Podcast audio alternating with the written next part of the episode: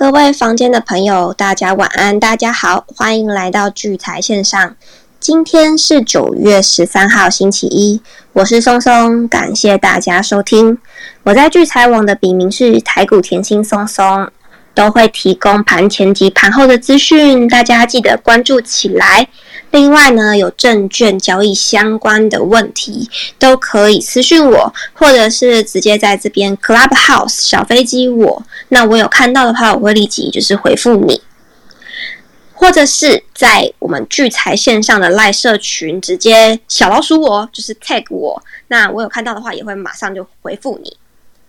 还没有加入我们聚财的赖社群，聚财线上的赖社群要赶快加入哦。那我们会提供许多资讯，那还会大家一起参与讨论。直接在 Google 上搜寻“聚财晚报”就可以找到了。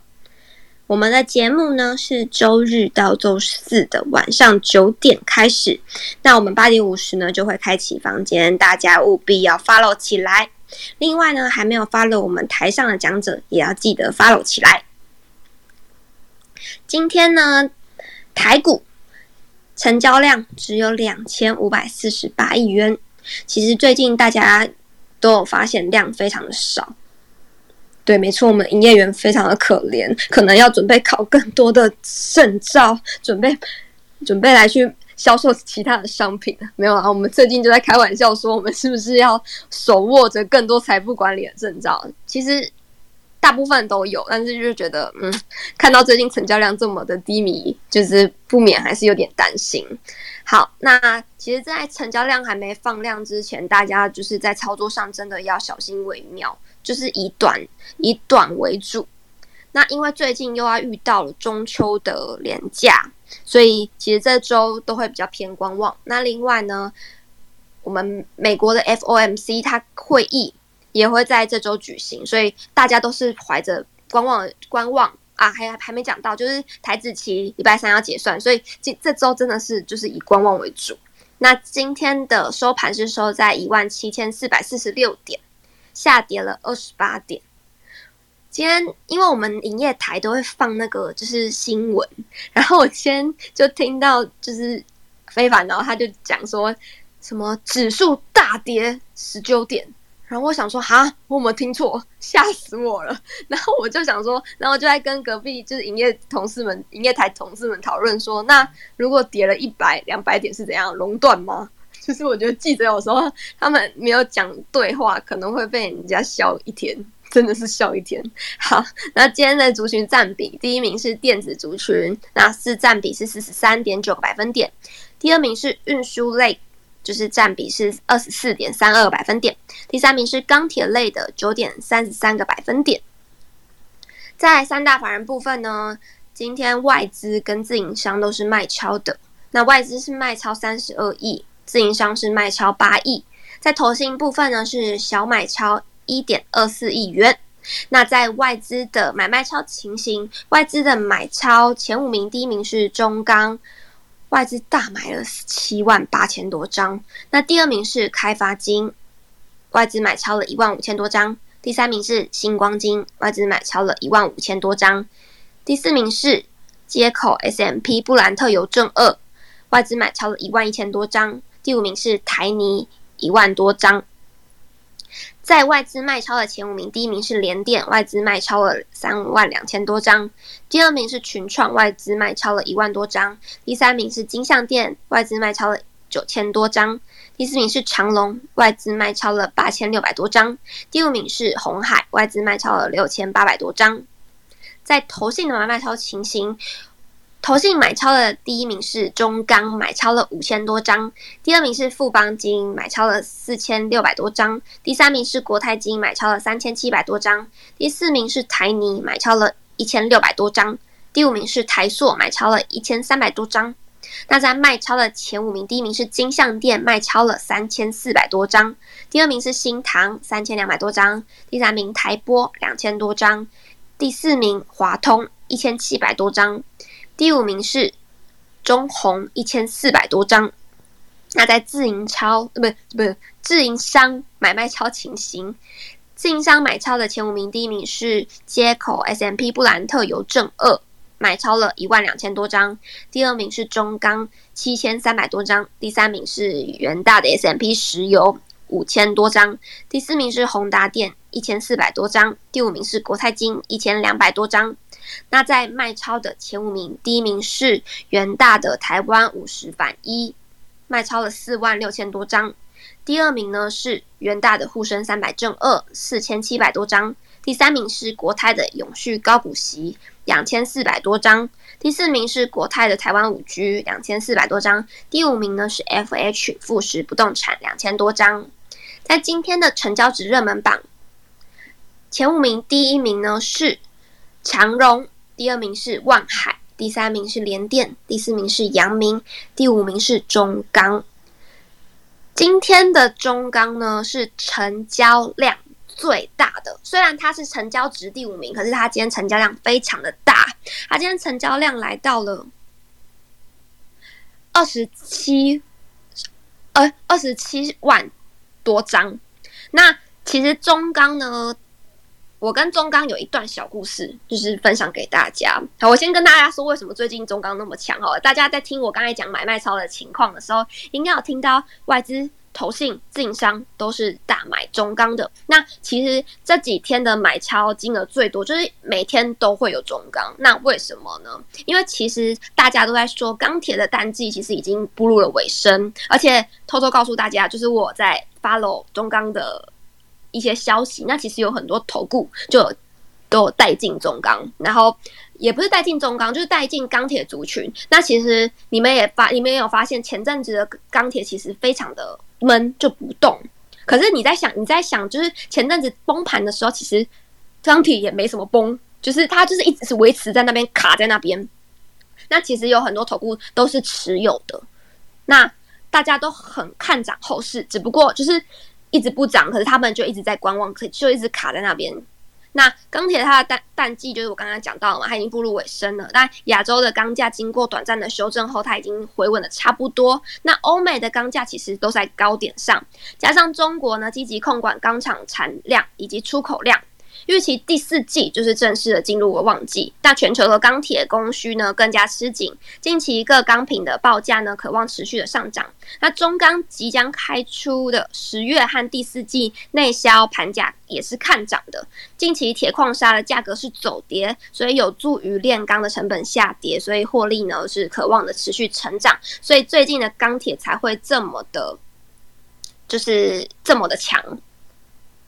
然后我刚刚要跟大家分享就是中钢的一个小故事，就是因为我就是我在之前就已经有买进中钢了，然后其实我买进中钢真的是为了嗯他们的纪念品，不要笑我，因为他们那个他们那个熊熊的那个纪念品有够可爱的。好，然后在我买进的时候，他不是都会寄那个就是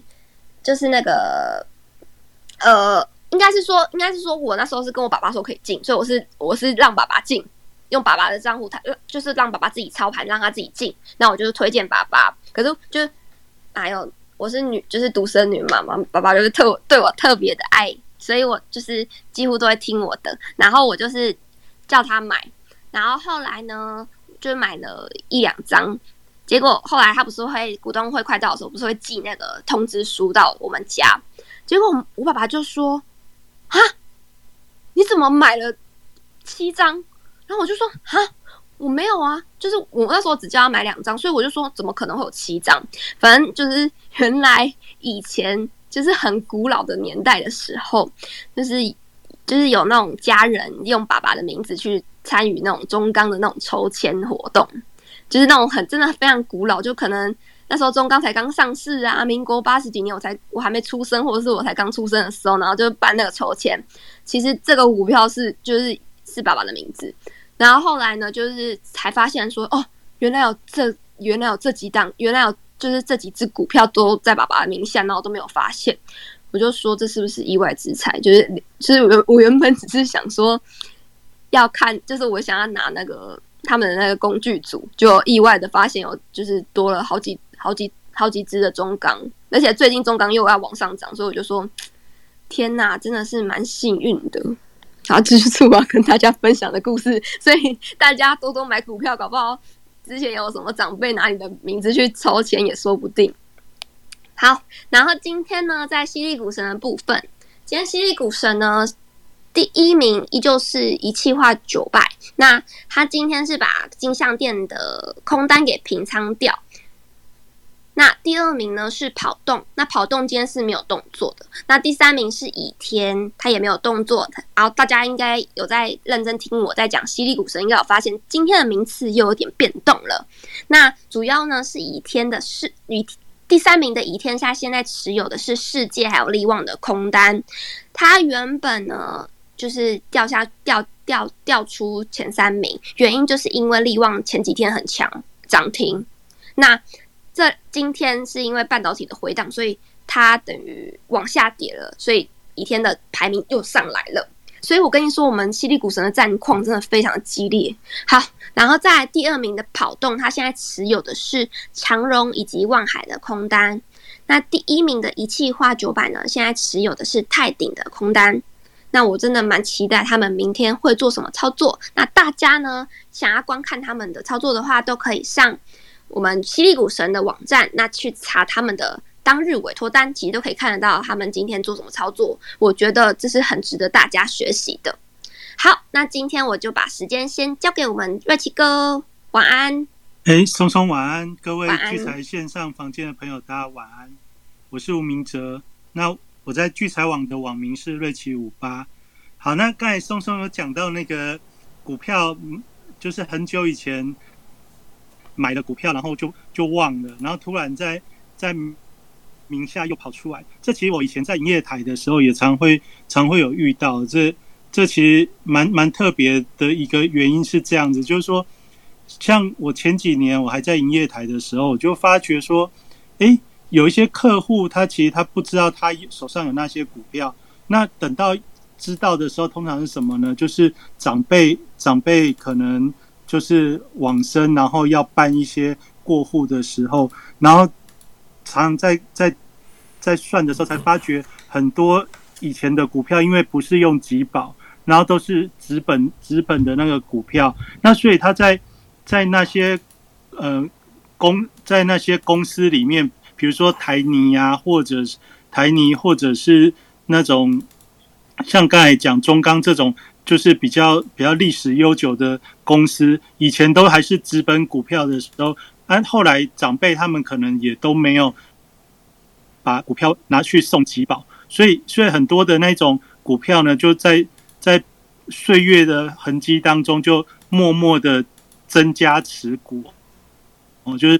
可能以前手上可能有一两张，但是等到等到要过户的时候，就有蛮多张。就是以前在营业台的时候，常也有发生这种这种现象。对对对对，因为我爸我我那个时候抽签，我爸爸跟我讲说，只那时候只抽到两张还是怎样，然后现在已经变到七张了，就是还蛮神奇的耶。对啊，所以有时候股票买了忘记也不一定是不好哦，特别是当股价这样子经过历史的岁月又涨到历史。历史高峰的时候，这时候发觉手上股票的张数其实有那么多，其实蛮是一个蛮蛮令人开心，而且非常幸运的事情哦。哦，其实其实这这刚才松在讲的时候，我我特别有点感觉。那我们今天这个题目呢，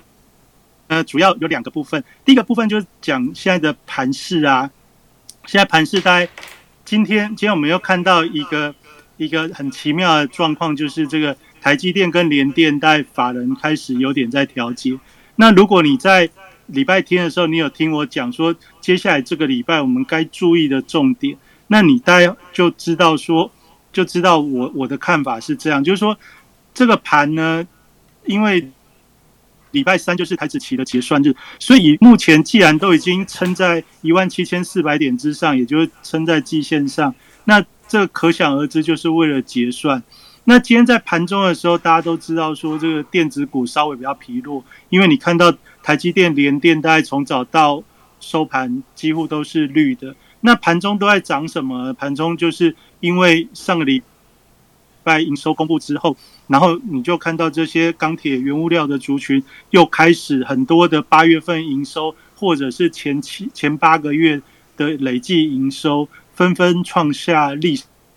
史的高或接近历史的高点，哦，这这大概就是一个今天能够上涨的一个基本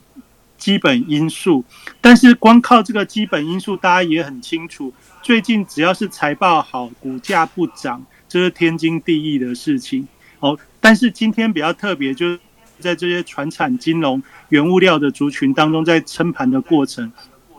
其实就是在就是利用财报还不错，然后加上什么，加上。这些族群其实在过去两个月以来是提早落底的，也就是说，从七月到八月，这些原物料族群，就是当电子股涨得飞天的时候，其实这些原物料族群就是死都不动，就在那边。他们的业绩好，这个涨价题材，大家也不是最近才知道，大概从从四五月开始，大家就知道这些原物料的族群今年。都好到不行，所以一路四月、五月、六月、七月、八月营收公布下来，再加上半年报公布完之后，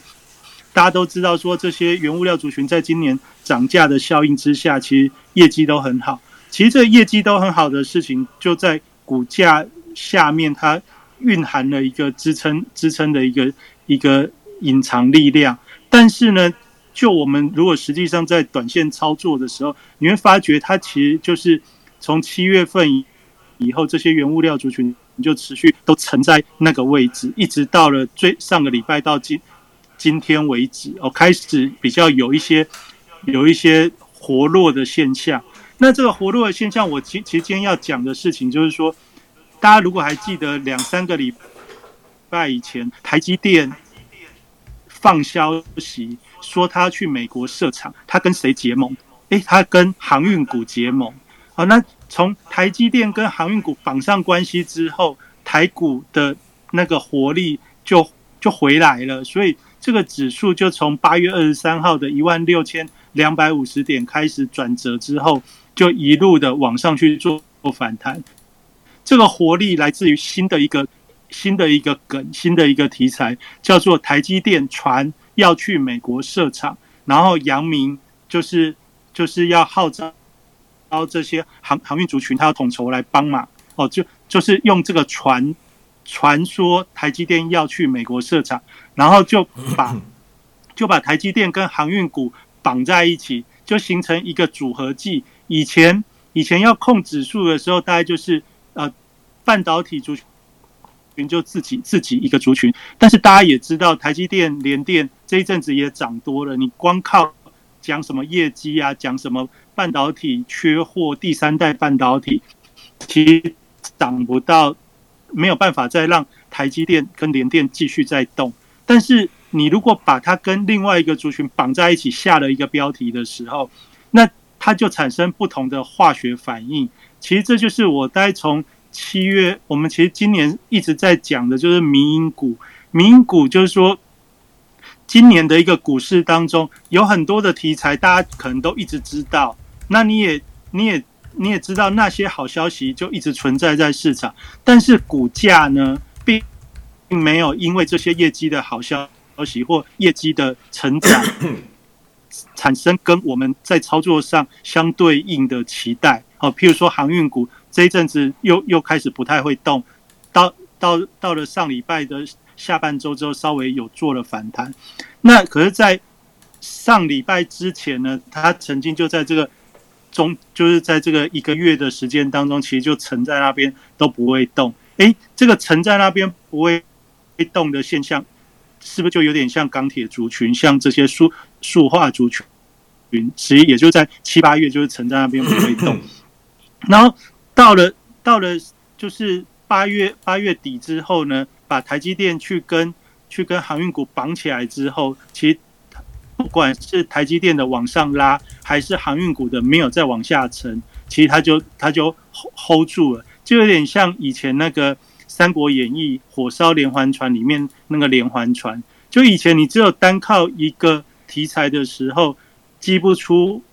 火花激不出化学效应，但现在呢，新闻的标题哦，就媒体的标题，我们把它开始出现了不同的组合，这就很新鲜了。因为今天传出来什么？今天传台积电要在高雄设厂啊，因为中钢大家知道钢铁钢铁业在高雄是大本营，所以呢，这个这个联想是怎么样呢？就就地利之便，所以呃，中钢集团会整体受贿哦，就是就是这个标题大概是这样子来引导我们的思考。那当然，当然这样的标题有没有效？从盘面上来看，你看到这个标题之后，再看到拉中钢，你就会觉得嗯，这个果然哦，台积电加持会会让钢铁业有更好的一个发展。这其实就是今年来看的话，这种。组合组合标题就是跨业的整合，然后产生的一些新闻标题产生的效果。其实，如果你单就中钢来说，你就一直讲它的业绩很好，涨价到年底。其实这我们都知道，它的业绩很好，涨价到年底都不看淡，这些大家都知道。但是如果只有这样下标的话，没有办法给股价上涨一个太持久合理的一个。一个想象空间，所以大家会发觉到最近的一个新闻媒体的一个标题开始陆续使用这些组合剂。那这这些组合剂，其实我我就这段时间的一个观察，因为今年我一直在跟大家分享说，现阶段股价会涨，已经比较不是这个业绩好不好的问题，而是这个题材或者这个标题能不能引起投资人。在这个社群媒体当中引起讨论，如果可以引起讨论的时候，这个话题性够高，不管好消息坏消息，它基本上就容易产生一个关注度。有了关注度之后，那个股价要再上涨，它比较有延续性。所以今天其实我们就在这个九月行情，昨天其实昨天晚上已经聊了蛮多之后呢。那今天大概就是针对这个组合技的这种迷音标题的一个现象呢，再来跟大家做分享。也就是说，你可以发觉到现在这个盘为什么感觉好像越来越稳定、越来越强？因为现在的一个控盘的讯息不再是像以前那样子很很单纯的，只有用只有用业绩来来吸引大家，因为投资人已经在这一段。六七八月的时候，被这些业绩股搞得头头都晕了，已经再也不相信业绩好会上涨这件事情。所以呢，现在因为离结算很近，所以也不能让这个盘就就糊掉。所以要让这个人气跟信市场信心跟指数的位置同时都要并存的时候，就要。给大家有想象力，所以以今天来看，我觉得这个标题下起来其实是蛮有效果的。好，那回到真正今天钢铁股、钢钢铁族群的上涨，另外我还想跟大家来聊一个股票叫中钢构。那今天这个故事的延续就是传说台积电要去高雄设厂这件事情，大家乐观其成。其实反过来讲，其实台积电不管在哪里设厂，中钢、中钢构这些。大型的钢铁公司都一定会受惠，只要他在台湾设厂，因为台湾主要的钢品的供给，其实所有的大厂大概就是那些间而已。那中钢构是台湾钢构的这些呃施营造工程里面非常重要的一个协力厂商，不管是哪个营造公司去承揽的这些科技厂房的的的施施作，哈，基本上中钢构。大部分的一个标案里面都会有一定程度的涉猎，呃，也就是说，以中钢构在台湾的这些钢钢构的工程市场来说的话，它的市占其实是非常高，因为一方面它有中钢中钢集团的一个背景，再来就是在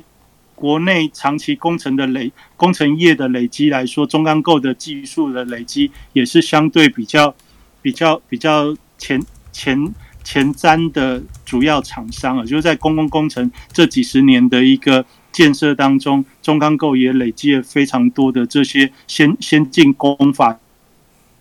的一些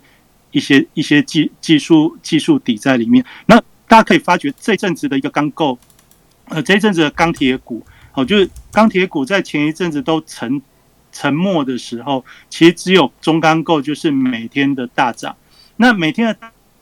大涨，大家就会觉得很奇怪。你如果去看它上半年的一个获利数字，你怎么看你也不觉得它有有那样的条件去上涨，而且是基涨幅涨幅已经跟四五月那时候相比，已经接近翻倍了。那你去看今年上半年的业绩，它恰恰是刚好跟其他的钢铁族群比较不一样。其他钢铁族群在今年的上半年业绩公布的时候，都是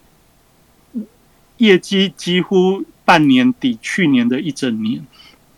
但是中钢构却是去年业绩还不错，但是今年上半年整个获利数字却明显的感觉比不上去年。但是呢，但是就在就在这样的背景之下，它反而是今年钢铁族群当中上涨最最猛的。这这其实就是反过来应该要去思考说，诶，今年大家觉得业绩很好的股票在前两个月不太会涨，但是业绩一不太好的东的的股票，反而因为有一些有一些不知道原因的力量，反而驱使它股价不停的上涨。那你说有筹码面的因素也好，或者有一些大家搞不懂的迷因的因素现象也好，但总之你从盘面上来看的话，它就是站在这样子的一个基础上去上涨。那也就是说，当中钢还不错的时候，其实最会涨的可能是中红，上半年的中红，然后下半年，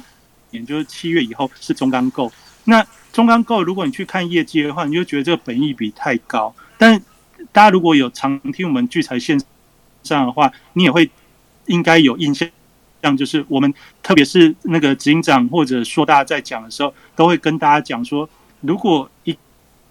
个股票涨得很莫名、很迷因。哦，那但是它就是这么强的一个趋势的时候，反而这样子的股票你要特别去关注，而且要去顺做，因为它也许有一些本质上的改变是财报暂时没有显现出来的。哦，你如果光去看中钢构的一个财报，你会发觉它的毛利率百分之五以下，利利利润率也是百分之五以下，也就是说，承揽一个工程结束，它基本上的一个获利大概都在两三趴左右而已。那这样子的一个。这样子的一个公司，尽管今年的营收成长是较去年成长，但它的获利并没有比去年更好。那为什么它的股价却是持续的一个上涨？哦，所以这就是我今天来跟大家讲说，诶，最近大家可以去注意，就是这种消息消息组合记的一个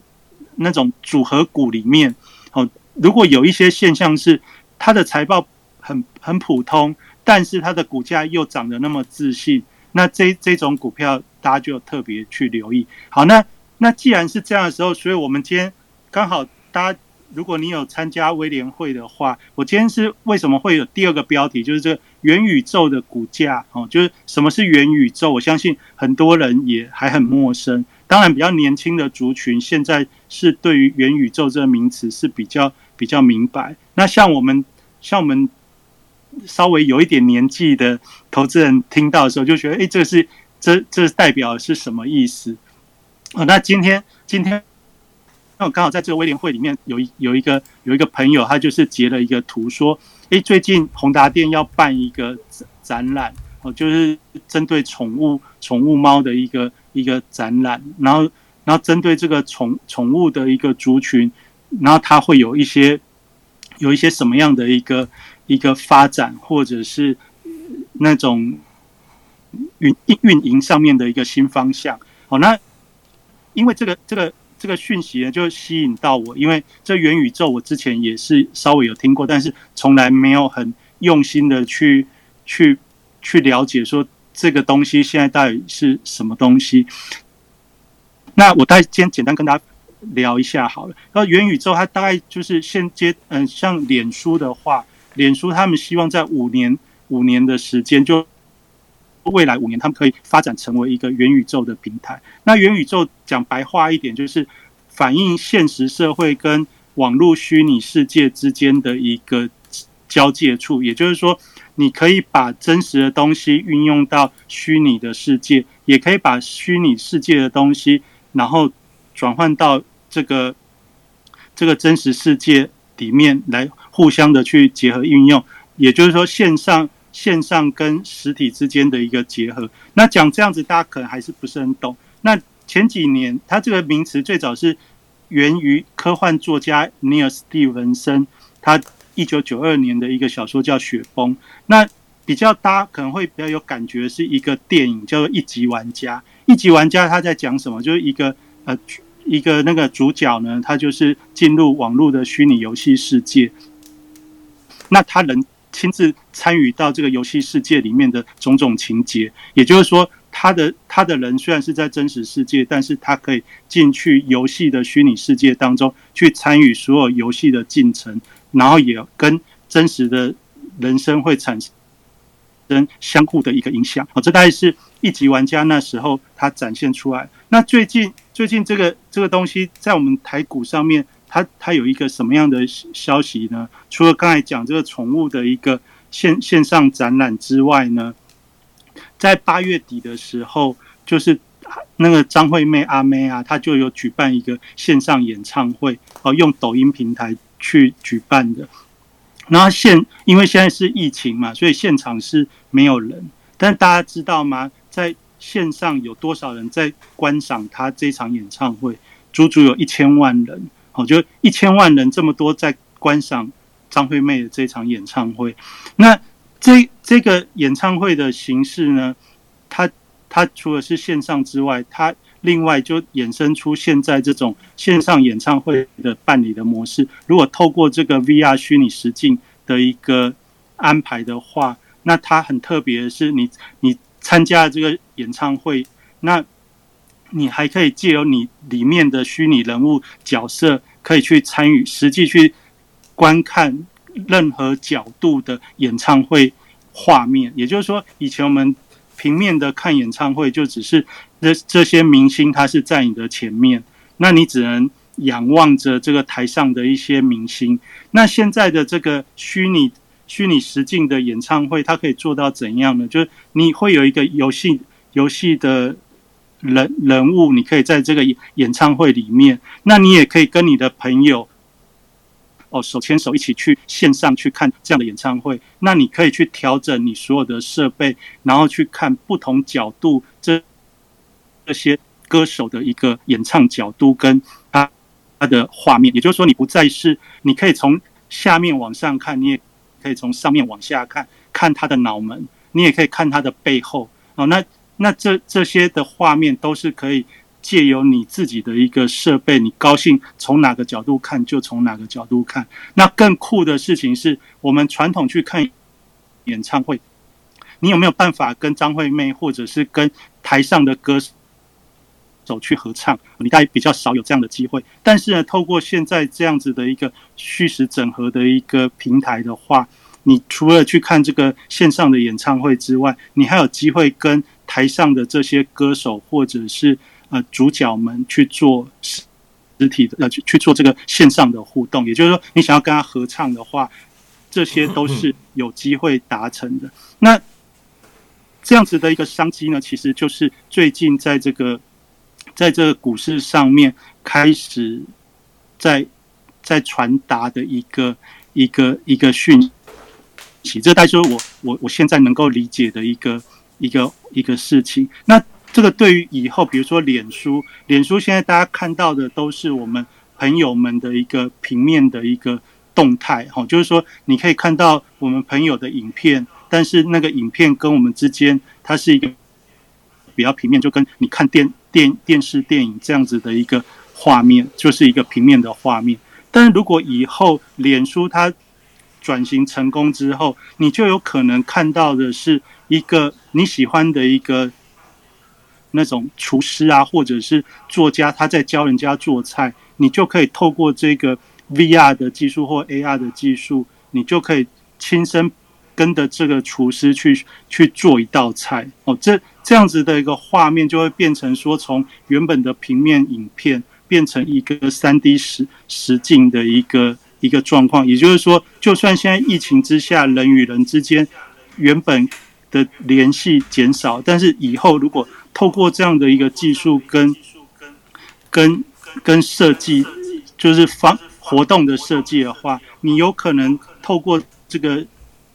虚那个叫什么眼 VR 的那个眼镜呢，就产生了真实感的一个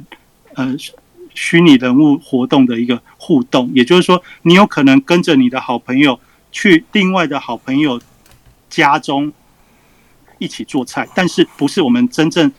人的做菜，而是透过我们这些虚拟的玩偶或者是虚拟的身身份的这些这些角色，那你可以，你就可以在这个过程中哦，跟你的好朋友手把手，透过这个游戏玩偶当中去去做实体的一个互动啊，因为透过虚拟的这些。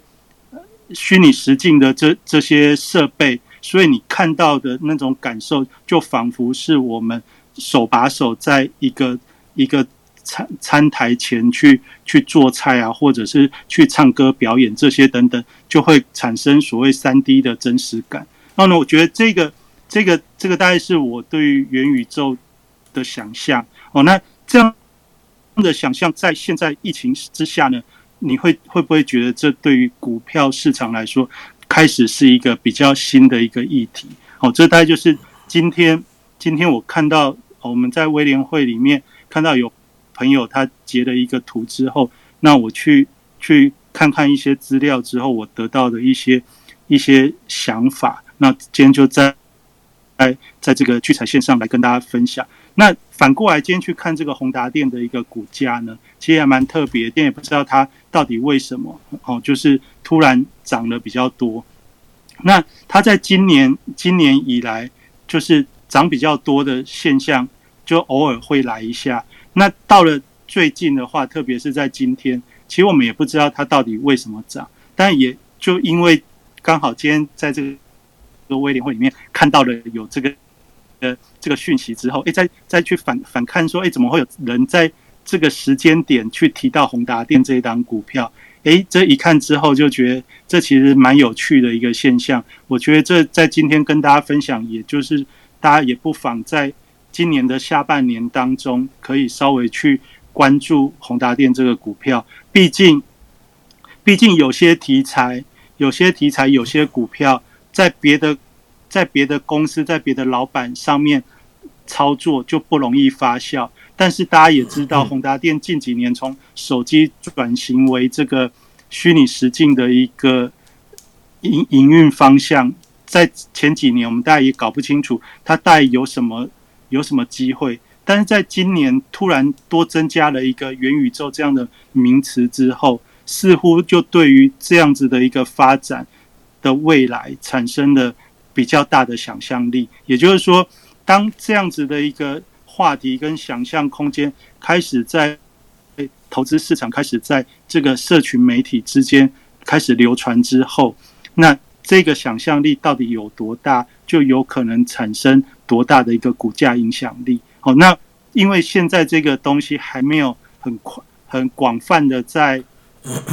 在股市当中流传，因为这毕竟在。台湾股市来说，没有所谓的这些元宇宙概念股哦。那但是如果你最近有开始关注这三个字的时候，你去你去 Google 搜寻，你会发觉最近中国股市对于元宇宙的概念股其实是非常非常的火热。好，那这这也就是代表说，这三个字的一个概念，或许在未来一段时间是有机会发酵。那你如果在这么快的一个时间当中，透过我们聚财线上，首先听到了，那你不妨有更多的时间可以去去理解这这三个字所带来未来对于我们生活跟各个产业当中可能的影响变化，然后再去做股股票的评估，相信是一个蛮蛮有趣，而且也蛮蛮有蛮有蛮有想象空间的一个一个趋势。好，那。今天就大概跟大家分享到这边，那我把时间还给松松。好，我们谢谢瑞奇哥。那大家可以去 Google 搜寻看看元宇宙。我刚刚就正在搜寻，结果马上被 Q 回 Q 回来主持。好，那接下来呢，我们就欢迎执行长跟我们聊聊。晚安，晚安，晚安。有听到我声音吗？有，有。大家晚安。那个。今天说到还没有上来哦，那不确定他会不会上来，没关系，我今天再好好跟大家聊一聊。那呃，这个我们昨天哦开始这个有录音，然后传到 Podcast 上面哦，那收到大家非常热烈的回响哦，那各方面的数据我看起来都还蛮不错的。那持持续观察，那今天的这个呃这个聚财线上的内容如果没有意外的话，也会在稍后就传到 Podcast 上面哦。也欢迎如果你有漏听的，等下可以补听哦。那不要不上来听，我看今天人好像不太多，是不是因为知知道有录音哦，就不带上来了？那这样以后我就不录了，不行哦。好，谢谢大家。那我刚听完那个明哲兄讲完哦，诶，我有一个这个很好的想法，诶，诶，明哲兄，你你知道如何让宏达电？股市很强，一直涨停吗？怎怎么搞？我我告诉你好不好？就你讲的，啊，你从头到尾讲完，我就想到这一件事情了。就是说，那个大家一起相约到元宇宙去看台积电盖厂。嗯，哎，对对对，你可以去去看张惠妹虚拟演唱会，我们也可以看虚拟台积电盖厂，然后这个股价可能就会涨了。对，用控盘组合，对，用组合技，对对对对对对对。所以你讲完，我在一直想说，哇，那我们一起去看台积电盖厂，每天都看台积电盖厂，它就可以一直涨了，这样子，对，有道理哦。对啊，那天标题就一直写哦，对对，大家一起看看台积电盖章。好，好，开玩笑，开玩笑。哦，但但这个，不过这元宇宙，我觉得这种虚拟的这个。老实说哦，我我个人是观感不太好哦，因为他这个会，其其实你们你们你们知道那个什么呃什么东西会让大家就是说呃产生幻觉，那信以为真，哦，以为自己就是活在那个世界里，基本上就是毒品嘛，哦，就是毒品。那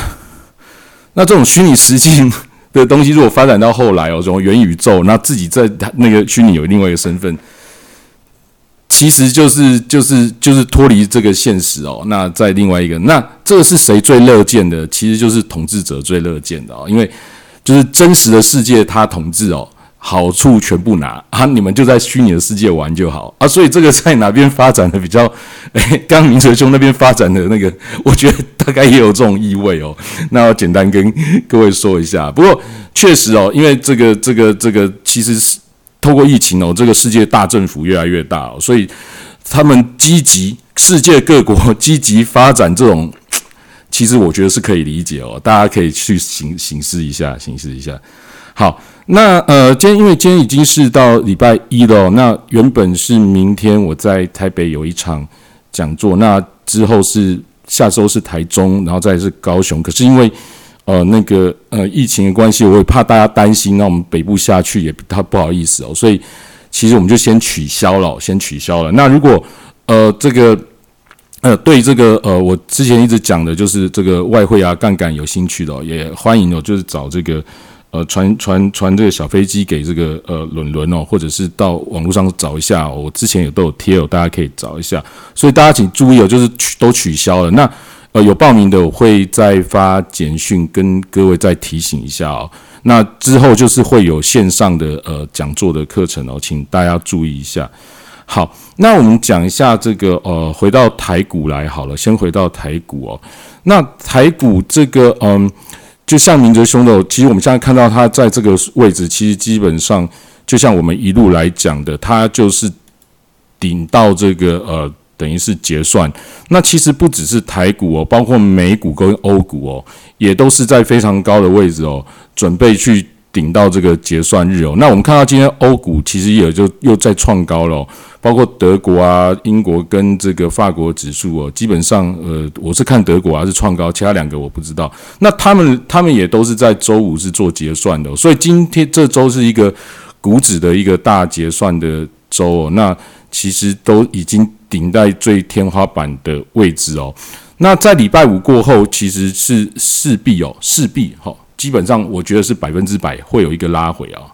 哎呀，但是讲百分之百也不太好了，就是就是几率非常非常高会有一个拉回，那拉回之后有没有办法再涨，还是说它就从此就是会有一个回档哦？那当然就是到了下周的下周的这个呃，我们再看哦。那当然，我们也一路跟各位讲说，下周的重头戏就是在这个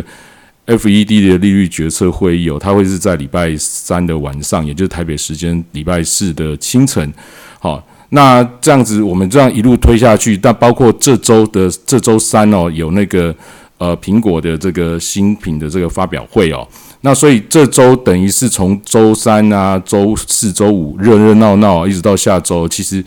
在这个九月的这个呃这个各种的这个结算的之下呢，指数呢可能就是略有震荡哦，略有震荡。但是呢，其实在这个位置哦，因为它为了要高档结算，所以呢，这周呢，它即便再怎么震哦，大概也在这个位置而已哦，大概也在这个位置，所以它不太会有太。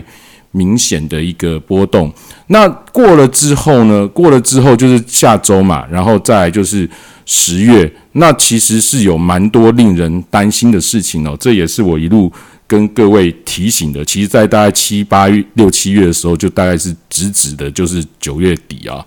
那时候不是九月底，那时候是九月中啊。因为那时候不晓得 FED 利率决策会竟然是在结算后一周才才开哦。那所以，所以，所以。这个时间我们就是这样一路看哦，那美股就一路顶顶到现在，就是时间终于要到了。那终于要到的时候，我昨天也是提醒哦所有的投资人了，就是说，嗯，不管怎样啊，不管怎样，你不管过去做的再好或再烂哈，无所谓哦，市场反正天天有。这接下来这一阵子哦，稍微稍微哦，就是尽量的降低你的手上的持股哦，尽尽尽量降低你手上持股那。如果没赚到就算了，那如果真的跌跌有一个比较大的跌幅哦，那至少你手上是有资金的，那你后面要怎么运用哦？其实就是很很很自在哦，很自在。那当然，你有如果说你想要做避险啊，或者是各种放空的这种操作啊，哈，那嗯那我就说跟各位说，就是月底过后可能开一些讲座，那里面我们会再再提哦，会再提，就是线上的讲座里面会再提哈。那这个呃，今天的事情是呃，刚台股说完哦，那我就因为每天讲，我也不再盯了。那当然，昨天我跟各位讲了日线的这个三尊头其实是明显的。那当然就是看接下来，好，接下来，也就是说这一个是最后逃命波，好，还是说这个其实还会有继续上涨？可是我们在从月线的角度去看，其实这涨幅其实是非常满足的哦。所以就是。刚好又来到了这个九月底的时候，所以不管怎样啊，就是务必小心啊，务必小心。那这个刚刚的事情是这个欧佩克的这个一个月月的报告啊，他已经报告说明年的油原油的需求会比今年更加的强劲，也造成今天的油价现在已经站稳在七十啊，等于是纽约轻原油站稳在七十美元上面喽。那这样子的话，会不会其实就造成？通膨的隐忧更加的，呃，接下来的通膨隐忧更加严重。那所以呢，所以呢，这个，呃，呃，下周的这个利率会议的一些公告是很可能哦，就是会在第四季做这个 Q E 的紧缩。所以我们可以看到，其实这个黄金哦，包括白银哦，其实是一个还蛮弱势的走势哦，相对于美元的。不太强，哈，就相对于美元强，但它特别的弱，它相对于其他的非美货币还要更弱，所以其实我们可以感受得出来，就是说，呃，这个去杠杆的这个这个 Q E 的这个缩减哦，那其实是会进行的。好，会进行的，但它会不会造成这个股市的重挫？其实不不太不应该是不会哦，因为其实从过去半年多以来就一直打预防针的。那接下来会比较大的意外，有比较可能就是美国这个这个这个国债哦，它没有办法再再上限已经到了，然后没有办法再增加的可能性是有的哦。那因为我我说过，就是说这个没办法，它就这样一一一一路。下去哦，第一就是，呃，这个呃，你看我现在原油又上去哦，那这样停滞性通膨的机会是有的。那加上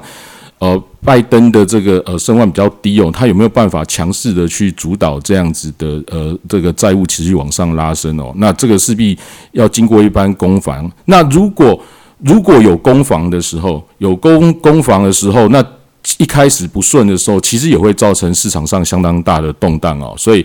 这个就是持续我们要变在十月的时候是比较呃特别要去注意的地方。所以不管怎样哦，接下来就是风险是越来越高了，风险越来越高。那之前其实真的就没什么风险了。我这样一路跟各位